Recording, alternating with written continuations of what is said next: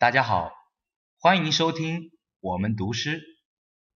我是浙江省消防总队杭州支队特勤大队一中队分队长王成龙。今天带来一首甘恳的作品《消防队员之歌》。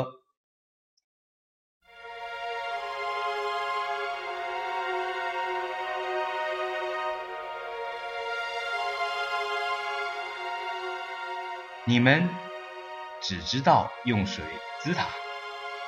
你们不管三七二十一拿水滋它，你们试图把它压住，阻止它蔓延，然后你们再把它减小减弱，让它含恨而退，而是你们带着水一样的表情滋它，你们因为与它无关，才把它吓得发抖。你们滋他，恨不得把自己的水滋光；你们脱下他火一样的花衣裳，看见他的内部；你们看见死神黑着一个脸，